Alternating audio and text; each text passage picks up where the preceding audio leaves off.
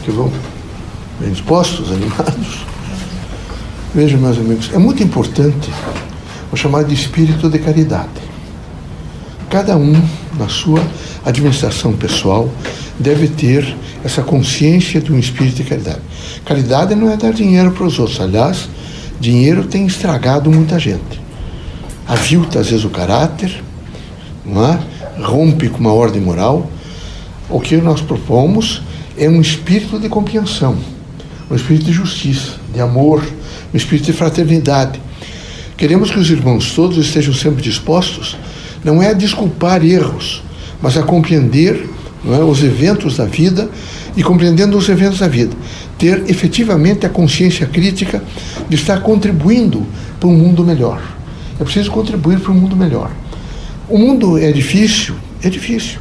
Aqui tem que sempre aprender para mudar comportamentos. Então vocês vão, na medida do possível, aprendendo e vão mudando os comportamentos. Às vezes os comportamentos são difíceis. Vocês passam por situações desagradáveis, se angustiam um pouco, entram em pequenas crises, mas é preciso, primeiro, não desistir. Não se desiste de nada. É preciso ter sempre um espírito crítico, eh, vocacionado para buscar sempre essas forças do bem, as forças de luz. Agora, forças do bem, de luz, de esperança, elas acontecem pelo conhecimento. Então é necessário que vocês todos, eu sei que é difícil ler, eu sei que é difícil. Na Terra tudo é difícil, precisa de disciplina. Eu sei que é difícil vocês é, concluírem cursos, eu sei que é difícil vocês terem paciência, mas aqui é necessário. Tudo isso é extremamente necessário.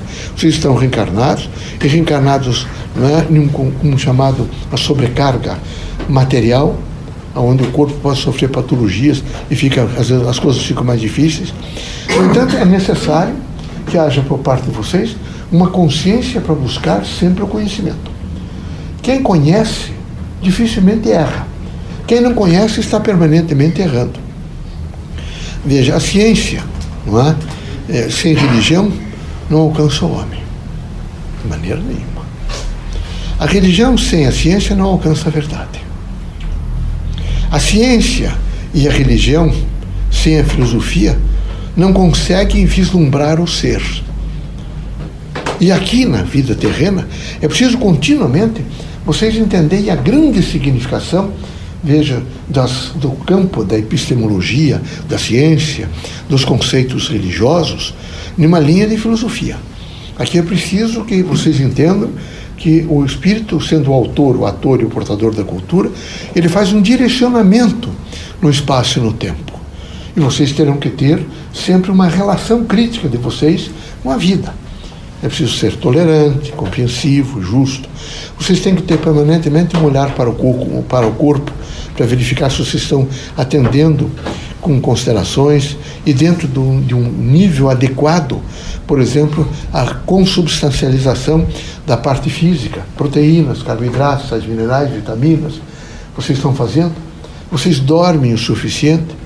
Vocês não são, são, criaturas que se deixam bater continuamente por todas as conversas que chegam a vocês, como se vocês não tivessem nenhuma referência interior e que as coisas todas viessem e todas elas venham abatê-los. Vocês precisam ser fortes. A vida da Terra não, é, não pode ser só essa mera referência material. Ela tem que ter um sentido reencarnatório desta autorreferência que vem é, é, permeando vocês todos para que vocês possam ter dignidade de sustentabilidade de um cotidiano, diverso às vezes. É, é difícil, eu acredito que para vocês todos, olhar um irmão nosso chafurdado é, no meio de um lixo procurando alimento. Deve ser difícil vocês olharem uma criança, por exemplo, com o nariz escorrendo, eh, desnutrida, é? chorando, angustiada, a mãe desnutrida, dois ou três filhos juntos. Deve ser difícil, lógico que é difícil. Não é? Mas não dá para se desesperar. É preciso ter um espírito crítico de ver de que maneira eu posso ajudar. E a gente sempre pode, pode ajudar. Há uma ajuda que custaria, quem sabe teria custo material zero para vocês, o pensamento de vocês. Que Deus abençoe você, meu irmão. Não é? Que Deus se ilumine. Que você possa compreender esse momento e Deus vai trazer para você uma sustentação para você alcançar na quadra seguinte um benefício para você. Então a prece, não as palavras boas, o pensamento, que é uma coisa que vocês têm ilusões. Vocês olham esse mundo, a casa, vocês olham a terra, vocês olham os bancos, as cadeiras, vocês olham a cama, olham televisão, olham os elementos todos. Tudo isso, todos, tudo foi montado pelo pensamento. Tudo vai desaparecer, meus amigos. Ele é uma semi-realidade. Ele praticamente só existe a metade. Vocês, pelo protocolo, vejo de uma consciência que impingirem vocês, vocês ficam imaginando concreto e dizendo que isso é real. Que pena que vocês pensem assim. O universo não é feito desse real, é feito de pensamento. Sempre pensamento. Ou vocês começam a fazer essa visão crítica de um pensamento que cria, e vocês começam a entender que todos nós, encarnados e encarnados, somos copartícipes da construção do, do universo, ou estaremos permanentemente em um mimetismo, procurando roupas bonitas, casa, automóvel, momentos de, de lazer, e não fazemos uma substancialização de conhecer o nosso ser. E é preciso conhecer o nosso ser. Nós vamos mergulhar no nosso ser e conhecer o nosso ser. É fundamental conhecer o ser. É fundamental vocês todos, nesse momento, se indagarem muito e dissertarem para vocês, por exemplo, o que é caridade. Não adianta dizer o som, é preciso saber que vocês sintam de dentro para fora o que é caridade. O que é amor? É preciso que vocês digam para vocês, é, cautelosamente, e especialmente, quem sabe, para vocês, para que a consciência de vocês possa estar em, em plena ação, o que é amor. O que é felicidade? E alguns pensam tanto em felicidade. É sexo? Não é. É dinheiro? Não é. Não é? é nesse momento poder? Não é. O que será que é a felicidade? Senão realmente não é, uma autentificação do ser e uma consciência de quem é. Então é preciso que vocês todos entendam muito o que é felicidade. E quem sabe todos os dias dissertem a vocês o que é felicidade. O que é trabalho vocês precisam imaginar que trabalho é a força da disciplina. Sem trabalho, a terra seria um caos. Então tem que trabalhar. E através dessas oito horas que vocês fazem durante o dia, é que vocês criaram disciplina. Vocês que estão mais velhos, aposentados, foi duro passar oito horas de segunda a sexta-feira trabalhando lá todos os dias e se dedicando. No entanto, foi através dessas oito horas, desse cotidiano, que vocês disciplinaram-se ficaram melhor como pessoa, criaram uma sustentação melhor, evidentemente, para a vida. Então, é muito importante o sentido do trabalho. Fraternidade. É preciso perguntar o que é fraternidade. Esse é o momento em que vocês todos sabem que todos são iguais. Todos, corporalmente, todos são iguais. Então é necessário perguntar muito o que é o espírito de fraternidade. O que significa fraternidade? Pergunte um pouco sobre fraternidade, para que vocês possam entender, por exemplo, a doação. Só recebe quem doa. Quem é usurário, quem não tem o poder da prece, quem não sabe se, se despojar dos bens materiais, quem não tem a disposição da ajuda, são pessoas precárias. São criaturas que vivem um redemoinho de destruição. Aqui é necessário o chamado espírito crítico de doação. É fundamental a doação. Como é bom doar. Quando vocês encontrarem algumas pessoas que têm o prazer de recorrer a casas de caridade, a centros espíritas, a igrejas, seja lá o que for, mas que prestam, e vocês perceberem que essas pessoas não é, fazem evidentemente o seu óbulo no sentido de construção, elas estão se construindo, elas estão se construindo. Quem leva a mão para, para entregar a doação, leva também a mão para receber. A mão, evidentemente, que doa, recebe. Vocês podem ter certeza absoluta que todas as pessoas doadoras são todas receptoras e vão receber sempre muito mais do que doaram. É preciso, portanto, pensar muito nesse sentido de fraternidade. E é preciso que os irmãos dissertem para vocês todos o que é realmente viver na Terra é, dentro da incerteza.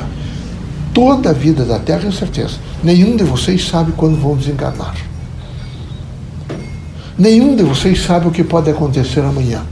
Desde a vulcania até, por exemplo, o controle das bombas atômicas ou de nêutrons. Ninguém sabe. Ninguém sabe qual é o avião que vai cair, por que, que ele pode cair, qual é a falha mecânica, é uma incerteza.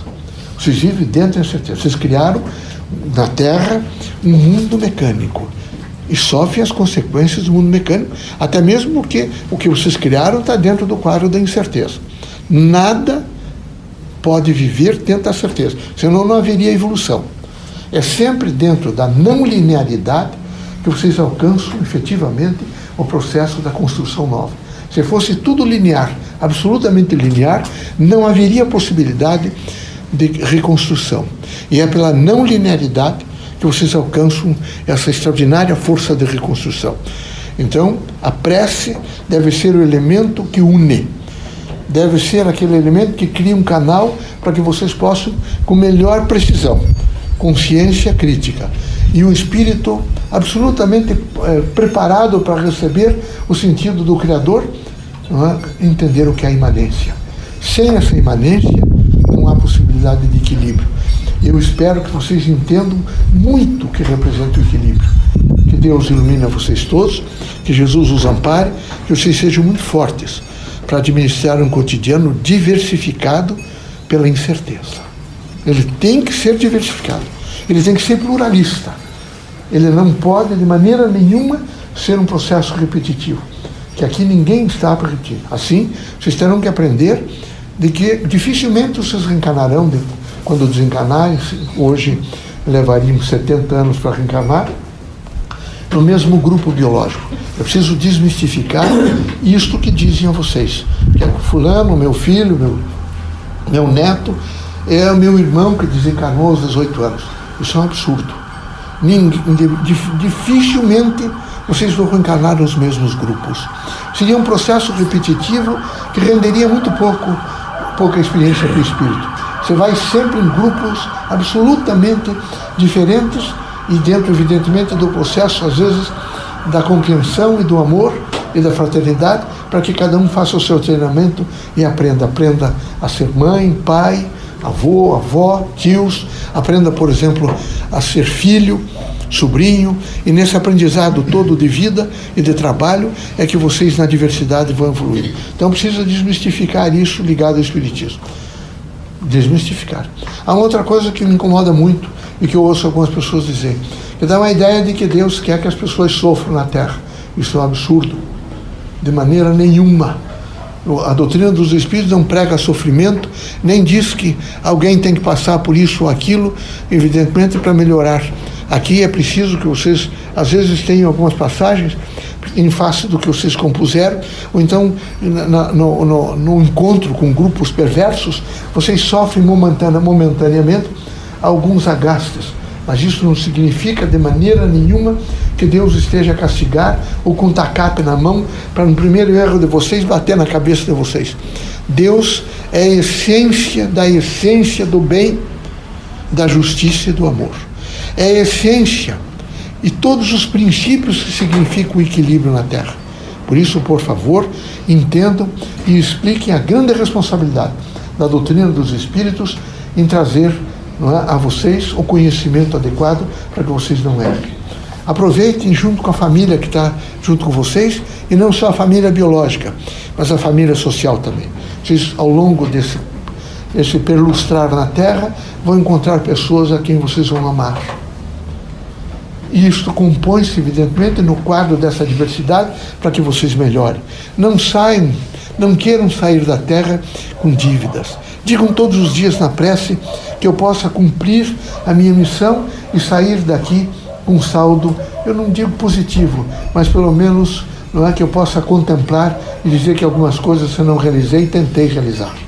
É preciso ser forte, amável, compreensível e justo. Deus seja conosco, que Jesus os ampare.